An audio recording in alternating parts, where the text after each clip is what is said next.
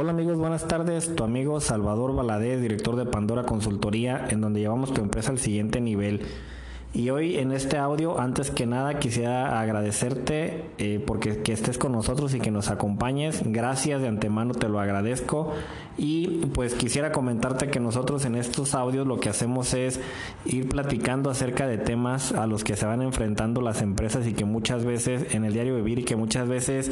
no sabemos cómo resolverlos. Entonces nosotros nos dedicamos a prestar servicios de consultoría y asesoría en ciertos temas y en esencia lo que nosotros hacemos es ayudar a los empresarios, a los dueños de negocios y a diferentes compañías de diferentes tipos a ordenar su operación para que tengan un crecimiento ordenado en un futuro este, inmediato y que, y que esto los ayude a obtener mejores resultados. En esencia es lo que nosotros hacemos en Pandora Consultoría. Y el día de hoy seguiremos hablando acerca del tema de la planeación estratégica, que si lo vemos desde un punto de vista eh, analítico, esta vendría a ser la primera parte o la base eh, o la estructura para ir avanzando e, e, ir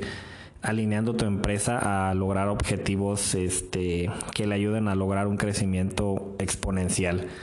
He tenido la oportunidad de trabajar en algunas empresas en las que en su momento pues no, no utilizaban este tipo de metodologías y pues vas viendo cómo tienen un crecimiento, pero sí tienen un, un desorden en, en, diferentes cosas. Y también he visto cómo a partir de realizar una planeación estratégica, por sencilla que pudiera ser, cómo empieza esto a, ordenarse y empieza este, este motor a a ir poniendo de una mejor manera, a ir armando ahí los engranes para que esto vaya avanzando y los resultados que han obtenido estas empresas en, en lapsos de dos o tres años. Entonces, lo que quiero decir con esto es que es de suma importancia que, que hagas una, una planeación estratégica con la metodología que a ti te guste, con la metodología que, que más se te facilite, pero lo importante es que la realices sea cual sea la metodología que utilices. Entonces, eh, ya hemos venido platicando en las últimas dos semanas acerca de un método que nosotros utilizamos con nuestros clientes para definir su planeación estratégica y ya se te pidieron por ahí un par de actividades que las fueras trabajando y que las fueras definiendo y concretando para poder ir armando esta, esta parte. Entonces, si no hacemos estas actividades a conciencia y, y ahora sí que siendo bien honestos, pues difícilmente podremos avanzar o nos haremos castillos sobre la arena. Entonces, espero ya hayas realizado estas actividades y el día de hoy vamos a hablar acerca de un tema que ya es la última parte de, este, de esta planeación estratégica que se llama el control de mando. Y simple y sencillamente quisiera comentarte como lo platicamos ahí en los videos de esta semana, que un control de mando no es más que una representación gráfica, es decir, como un mapa, como ustedes visualicen un mapa, sea cual fuere, todos hemos visto algún mapa en nuestra vida y sabemos cómo es, ¿no? Por ejemplo, si vemos un mapa de la República Mexicana, pues sin tener el nombre, el estado, pues ya sabemos dónde están las Californias, dónde está no sé, Chihuahua, eh, y allá en el sur, pues a lo mejor Yucatán, etcétera, etcétera. Entonces, sin necesidad de que nos digan exactamente dónde se encuentra cada estado, pues ya más o menos tenemos una noción. Entonces, un, un, control de mando vendría a ser una representación gráfica en la que pondremos en cinco áreas diferentes la actividad o actividades que va a realizar cada una de las áreas o departamentos que compone nuestra empresa eh, descrita la actividad de una manera muy breve y cuál es el objetivo, que este vendría a ser el indicador. Ahorita se habla mucho de KPIs, indicadores, objetivos, etcétera, etcétera. Este de este dato duro, este número que se pondría ahí, que viniera o bien pudiera ser eh, importe, porcentaje, kilos, piezas, etcétera, etcétera, es el, el objetivo que tendría cada una de estas áreas o departamentos con esa actividad en específico. Entonces no es más que un mapa en donde en una hoja digital, me refiero a una hoja digital, a una hoja en Excel, en donde tú puedas ver claramente qué es lo que se tiene que ir haciendo en cada una de estas áreas. Este control de mando se divide en, en cinco secciones Todas ellas son muy importantes y cada una de ellas aporta en diferentes frentes para el logro de objetivos de la compañía. Entonces, quisiera decirte, como lo platicamos ahí en el primer video de esta semana, que en la parte superior de este control de mando debe de ir descrito el propósito y el, del destino estratégico y el propósito humano de la compañía. ¿Esto por qué razón? Porque todos los días nosotros tendríamos que llegar a la compañía y saber exactamente cuál es la razón de ella, para qué trabajamos o cuál es el objetivo de nuestro trabajo a todos los que colaboramos en esta compañía, en esta empresa y para qué lo estamos haciendo y cuál es la esencia y la razón de ser de la, de la compañía. Entonces, esto tendría que ser un trabajo que todos los días se tiene que llevar a cabo, todos los días nos lo tenemos que, ver y nos lo tenemos que aprender para que todos los que colaboramos en la compañía tengamos claramente cuál es la razón de la empresa. Y esto, como les mencionaba en el video, pues nos ayudará a que los colaboradores se sientan parte de, se sientan parte de un equipo, se sientan parte de una empresa, etcétera, etcétera. Y si partimos desde la premisa de que el segundo lugar, y yo creo que casi me animo a asegurar que habemos quienes pasamos más tiempo en, nuestro trabajo, entonces pues debe de ser un lugar en el que pues debemos estar en un ambiente agradable y, y que cada uno de nosotros, nuestras ideas y nuestros objetivos en particular, se alineen a, esos objetivos que la, que la empresa tiene. Entonces, esa es la razón de ser, la razón de la importancia del propósito y el destino estratégico que no va más que con un objetivo ligado al tema humano y al, al crecimiento humano y al desarrollo de la parte humana de nuestros colaboradores y de todas las personas que interactúan de manera directa e indirecta en nuestra compañía. Entonces, por eso es muy importante tener bien definido este propósito y destino estratégico en la parte superior de nuestro control de mando. Posteriormente de ello, del control, en el control de mando, el, si la siguiente sección es el universo financiero. Por ahí habíamos hablado en el video que esta segunda sección este, se refiere a un universo financiero. Y el universo financiero no es más que describir o definir exactamente cuál es el objetivo que la empresa busca en el tema de los dineros, es decir, cuánto queremos vender y cuánto queremos ahorrar en nuestra operación este, y cuánto tenemos que vender. En cuanto a dinero se refiere, cuánto dinero queremos recabar para que la empresa tenga este, el crecimiento que esperamos, podamos realizar inversiones, podamos pagarle a todos los involucrados, toda la gente que, que requiere recursos, colaboradores, proveedores, dueños, absolutamente todas las personas que de alguna manera este, obtienen algún beneficio económico de la empresa, pues que se les pueda pagar a ellos todo esto y que la empresa también tenga ganancias y que también pueda tener este por ahí ahorros. Entonces, hablamos en el video de que el objetivo financiero, pues si lo podemos hacer en una forma muy sencilla, muy concreta, debe de ir en dos frentes. El primero, que va con el objetivo de, si no se pudieran reducir costos de operación, pues por lo menos mantenerlos un año versus, versus el anterior, seguirlos manteniendo y no que se nos eleven. Y habíamos platicado hace, en la semana pasada, hablamos acerca de una actividad en la que puedes poner ahí a tu equipo de trabajo para que sepan qué áreas de oportunidad tienen y cómo pueden mejorarlas con los recursos que tienen actualmente y con los colaboradores que tienen. Entonces esto va con un enfoque de eficiencias y si recuerdan que lo platicamos y esto nos ayudará a, si no pudiera por lo menos reducir costos operativos y de producción, pues por lo menos a mantenerlos. Eso por un lado, que sería digamos el primer frente y por el otro lado o el segundo frente, este sería el enfoque de definir exactamente este con el área de ventas cuánto es lo que requerimos que se venda y cuánto es lo que quiere la empresa percibir en dinero para poder este mantener ese crecimiento llegar a lograr ese objetivo que, se tiene marcado ahí. Entonces, si sumamos por un lado eh, el, ahorro y por el otro lado este, las ventas, pues tendremos un, un, resultado financiero pues bastante favorable, ¿no? Entonces, a eso se refiere el universo financiero, se refiere a los dineros, cuánto puedo ahorrar, cuánto quiero ahorrar, y si a esto le sumamos cuánto quiero vender, cuánto tengo que vender, y la suma de ellos dos nos darán ese resultado financiero que nos ayudará a catapultar nuestra empresa al siguiente nivel en lo que se refiere al tema de los dineros, si le pudiéramos dar un nombre, eh, por decirlo así. Posteriormente del tema financiero, hablamos de, un universo que se llama el universo de clientes o de mercado. Este universo se refiere a todas las acciones que nosotros podemos realizar para lograr ese objetivo de ventas que nos marcamos. Y poníamos unos ejemplos ahí en los videos de los cuales tú puedas realizar ciertas actividades en las que pusieras un número ahí de cuánto es lo que quisieras lograr con esa actividad. Por ejemplo, hablábamos de que tú con las áreas correspondientes podías hacer marketing este, y ventas, pudieras desarrollar una actividad o un plan en el que dijeran, vamos a evaluar eh, nuestro, en nuestro proceso natural me refiero desde que tomamos un pedido hasta que entregamos, cobramos al cliente y damos el servicio postventa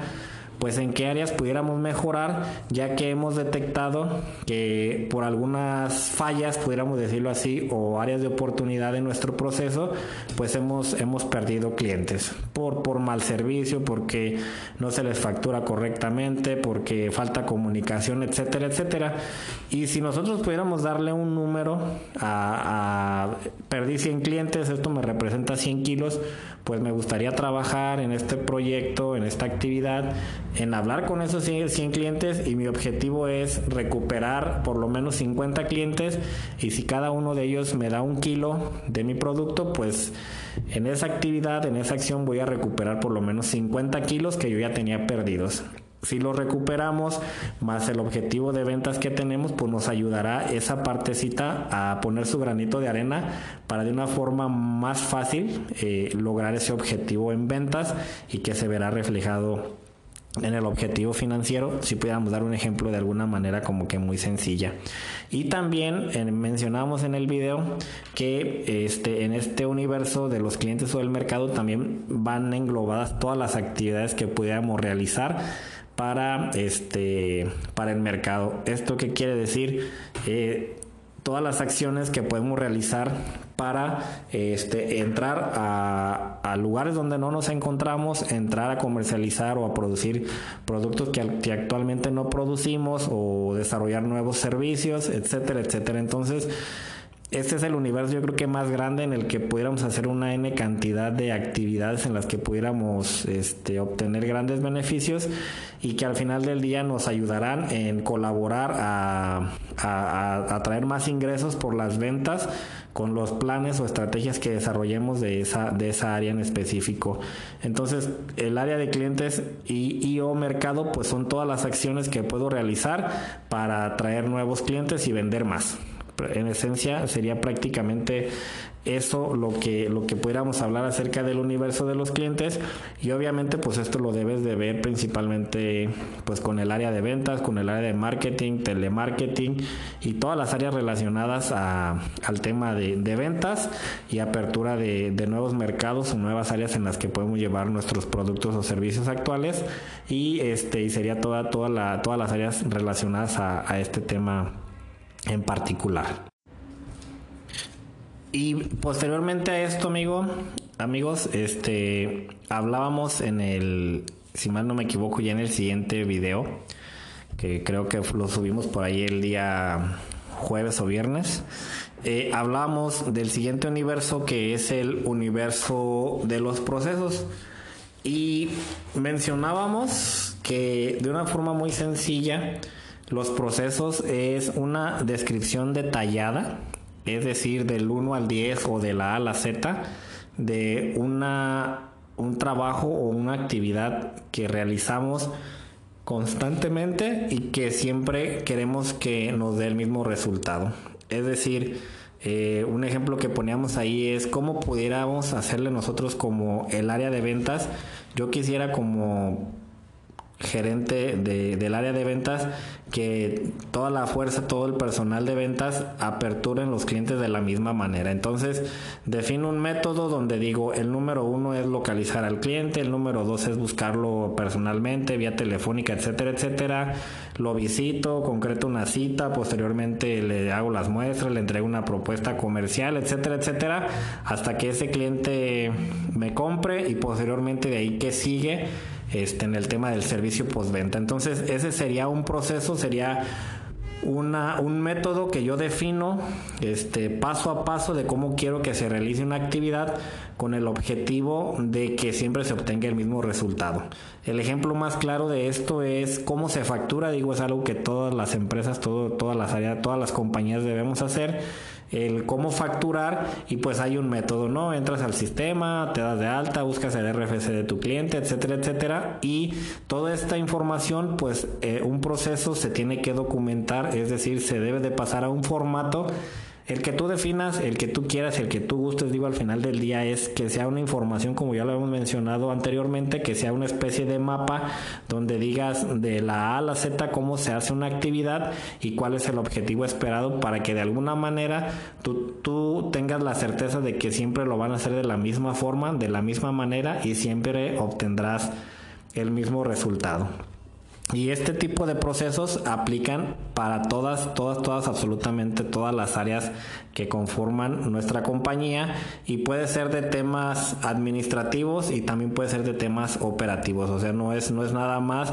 eh, única y específicamente de, para ciertas áreas.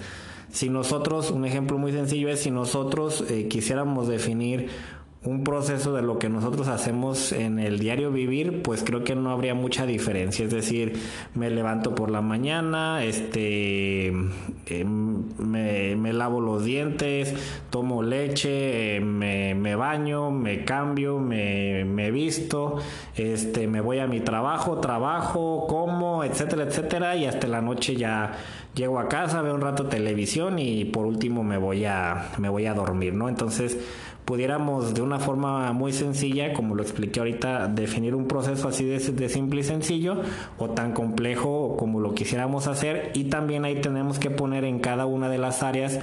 este, o, de los, o de las fases de este proceso, este, qué documentos se generan, qué documentos se requieren en cada una de ellas para que todo vaya, vaya este, cuadrando y nos vaya siempre dando el mismo resultado. Entonces, ese es, ese es el tema del, del universo de los procesos, como ya lo habíamos mencionado. Y por último, el último de los universos era el universo de relacionado a los recursos humanos y también de la tecnología. ¿A qué nos referimos en esta área en específico? Eh, cada, cada una de estas dos áreas de recursos humanos y la tecnología, pues desde, su, desde sus actividades pueden colaborar a lograr los objetivos que se plasmaron en la mm, en el universo financiero. Entonces, ahí cómo se vería, por ejemplo, definido qué actividad puede realizar, por ejemplo, recursos humanos. Un ejemplo muy sencillo es, hoy en día la mayor cantidad de compañías y empresas que yo conozco están doliendo y les está doliendo el tema de la, del poco engagement, del poco compromiso de los colaboradores en la empresa que llegan y no se quedan, etcétera, etcétera, y va, va, va este, y nos está pegando bastante el tema de la rotación de personal. Entonces, por ejemplo, recursos humanos podría definir un proceso en el cual este, pudiera, pudiera desarrollar un plan donde ponga de inicio a fin qué acciones realizaría para que reducir la rotación de personal. Es decir, voy a realizar una encuesta de satisfacción del colaborador mm, cada bimestre y le voy a preguntar a cada colaborador qué es lo que estamos haciendo bien desde su perspectiva, porque recordemos que es todas las personas a las que les damos un servicio eh, dentro de la compañía, un departamento diferente al mío, viene a ser un cliente, es un cliente interno, eso lo debemos de tener muy, muy claro y, por ejemplo, hacer un tipo de evaluación con el cliente como lo mencionaba, pues nos ayudaría a saber exactamente qué es lo que nosotros como, compañía estamos haciendo y qué cosas no estamos haciendo y en qué debemos mejorar para que ese colabor de alguna manera se sienta parte de la compañía y esté más contento y poder reducir en un 10% la rotación del personal en este año. Si por ejemplo tú tienes un colaborador que por darte un número le pagas 1.800, 2.000 pesos semanales. Si esta persona viene y trabaja contigo 15 días y después se va, pues tu impacto económico es por ahí de los 10.000 pesos. Entonces, una acción muy concreta, por ejemplo, de recursos humanos sería estar evaluando cada bimestre este, a los colaboradores para saber su percepción de, de áreas de oportunidad dentro de la compañía. Y esto nos ayudará en reducir la rotación en un N cantidad de porcentaje al año y eso si lo traduzco en pesos es 100 mil pesos, 200 mil pesos, 500 mil pesos, un millón de pesos. Yo he conocido compañías que, que tienen plantillas de 3.000, 4.000 colaboradores y en un año tiene una rotación de 500, 600, entonces si lo trasladamos a, números y a recursos es impresionante la cantidad de, de dinero que se va en este tema de la rotación del personal. Entonces, en el área de recursos humanos en este universo es todas las acciones que va a realizar recursos humanos para este, disminuir la rotación del personal y aumentar la satisfacción de los colaboradores y que esto se vea reflejado en, en, este, en recursos que digamos de alguna manera la empresa estará, no estará perdiendo por un lado. Y en el otro lado hablamos acerca de la tecnología y, y no es más que el uso de, software, de maquinaria y equipo moderno que nos ayudará a agilizar los procesos y hacerlos más rápido y que esto nos ayudará a, obtener este podríamos decirlo de alguna manera que el usuario esté más contento este y pueda de alguna forma resolver de una manera más rápida y más precisa este, una actividad que realiza, ¿no? Por ejemplo, pudiéramos comprar un software para el área de atención al cliente y pudiéramos saber este, si hay una inconformidad de un cliente, qué, qué seguimiento se le dio, en qué estatus va y cuál fue la solución del mismo. Y esto pudiéramos hacerlo de alguna forma manual, pero pudiéramos comprar un software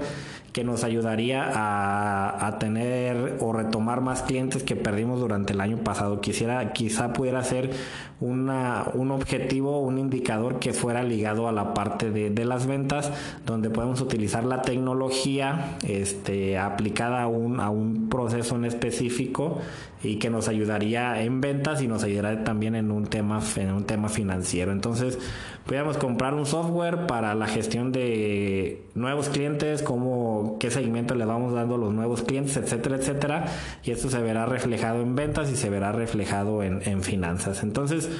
todo el tema de la tecnología es toda la maquinaria y el equipo que pudiéramos adquirir que nos ayude a, obtener mejores resultados en menos tiempo. Entonces, ya con esta parte, pues de alguna forma estos serían los universos que conforman o que componen el control de mando y de alguna manera se terminaría hasta ahí ese, tema de, del control de mando como una gráfica. Entonces, posteriormente a ello, lo que tendríamos que hacer es eh, pasarlo. Esto lo tenemos como, como, como un mapa, como lo habíamos platicado ahorita, tenemos todos los estados que componen la República. Y ahora pues vamos a pasar este, a un listado un poquito más específico y detallado. Eh, de, de pues, si fuera en este mapa donde describimos a lo mejor todas las ciudades y cada una de ellas cuántos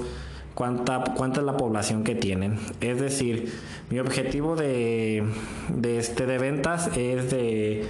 10 kilos, por dar un ejemplo, este, para este año, y de ahí que, que eso sería en el, en, el, en el, control de mando, y luego en la siguiente hoja, ya en el concentrado, donde se hace la descripción detallada, se, se puede decir en el caso de clientes nuevos, buscamos que con la acción A podamos vender un kilo más, con la opción B un kilo más y con la opción C un kilo más. Entonces, para la, esta área ya tenemos 3 kilos si logramos ese objetivo. Y luego después vamos a realizar otra actividad y otra actividad y otra actividad y en estas pretendemos vender 4 kilos más. Y en estas siguientes acciones vamos a vender en esta un kilo y en esta otra un kilo, ¿no? Entonces, si hacemos la suma de esas cuatro o cinco líneas de actividades que vamos a realizar, pues la sumatoria es que vamos a lograr vender esos 10 kilos que nos pide o el, plan de, de, ventas para este año. Y si podemos lograr muchísima más venta, pues digo que mejor sería. Entonces, esta parte del concentrado es definir detalladamente cada una, este, a detalle cada una de las actividades, cuál sería el objetivo y el resultado que esperamos de ella. Y estos serían los famosos indicadores en los que cada, cada área debe de saber exactamente qué actividades va a, qué, qué actividades va a realizar qué se espera de, de, cada uno de ellos y que al final del día la sumatoria de todas estas actividades que se han determinado ahí de una por una nos ayudarán a lograr ese objetivo financiero que es el tema de los recursos y el dinero que la empresa requiere para ir creciendo, para seguir creciendo y que todos los colaboradores y toda la gente que interactúa con la compañía obtenga los recursos necesarios para, para poder este, llevar una, su calidad de vida, ¿no? Entonces, esto sería todo el tema de la planeación estratégica. Esta última parte que hemos mencionado es este, le llaman el balance scorecard, este, o una descripción detallada de cada una de las actividades que vamos a realizar y qué se espera de cada una de ellas que aporten para lograr ese objetivo general de la compañía. Entonces, es un tema un poquito largo, es un poquito complejo, sin embargo, eh, hoy día conozco una N cantidad impresionante de compañías que, que no lo hacen. Este, una planeación si la realizamos del año que entra, queremos vender eh, el tanto por ciento más versus este año. Y como Dios nos da a entender pues vamos este avanzando vamos tropezándonos vamos este cambiando en el camino modificando la operación etcétera etcétera. Y eso pues la verdad es que nos trae nos trae complicaciones. Eh, por último, quisiera platicarte que este es un ejemplo muy sencillo en alguna de, de, esta, de las compañías en las que trabajé tuve la oportunidad de al final estar trabajando eh, como encargado responsable, como director del, del área de compras. Y en ese tiempo pues la compañía estaba en un proceso de crecimiento y expansión. Y me refiero específicamente a no nada más a las ventas sino que se estaba creciendo en infraestructura. Se estaban haciendo ahí un, un par de naves industriales más y pues de alguna forma en una en una en una nave pues se hizo el tema así de que como el que quiere construir su casa no yo tengo tanto dinero, ya tengo el terreno, este es mi plan, yo contrato un albañil, este, contrato un arquitecto que me haga los planos, después el, el, maestro albañil que me vaya desarrollando ese proyecto y le voy metiendo, metiendo y metiendo,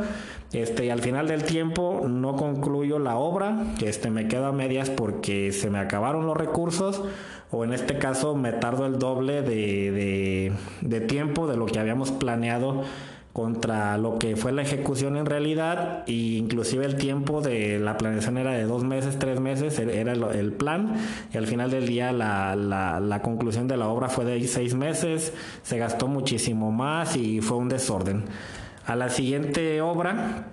Posterior de esta experiencia, pues hablé con, con, mi director y pues le expuse la situación y todo el, el, tema que se había derivado de esa, de esa mala planeación. Y ya en esa siguiente ocasión lo que hicimos pues fue realmente este, contratar una constructora. La constructora tenía un software en el que nos iban diciendo los avances de la obra contra el proyecto, retrasos, eh, lo que se aventajó en una forma más eficiente, etcétera, etcétera. Y pues la realidad de las cosas es que bajo bajo esa planeación que ya tenían este, esta constructora, pues el proyecto fue viento en popa, este, hubo menos, menos mermas, menos pérdidas, este, el, proyecto se terminó en más tiempo, se dieron los resultados que se esperaban y todos felices. Entonces, ese sería un ejemplo muy sencillo de una planeación estratégica pues decían podemos irnos de vacaciones y podemos irnos ahorita, agarrar el carro y vámonos y pues sabrá, sabrá Dios que vaya a suceder o no. Y la otra forma más planeada pues es con antelación, este, hacemos el plan, cuándo vamos a salir, a dónde vamos a ir, cuánto vamos a gastar, reservamos el hotel, etcétera, etcétera, y todos felices. Entonces estos serían dos ejemplos muy sencillos de lo que en realidad es una planeación estratégica y que al final del día se verá reflejado en el beneficio económico de tu empresa y que te ayudará a que vaya avanzando al siguiente nivel. Entonces, Sería todo por el día de hoy. Eh, antes que nada quisiera agradecerte que, que estés con nosotros, que hayas estado con nosotros te invito a que te inscribas al canal, que ahí nos dejes tus comentarios y ya en los siguientes videos hablaremos de temas muy específicos, eh, por ejemplo, para, para el área de recursos humanos, este, para el área de ventas, etcétera, etcétera. Entonces, no me despido de ti, muchas gracias, hasta mañana.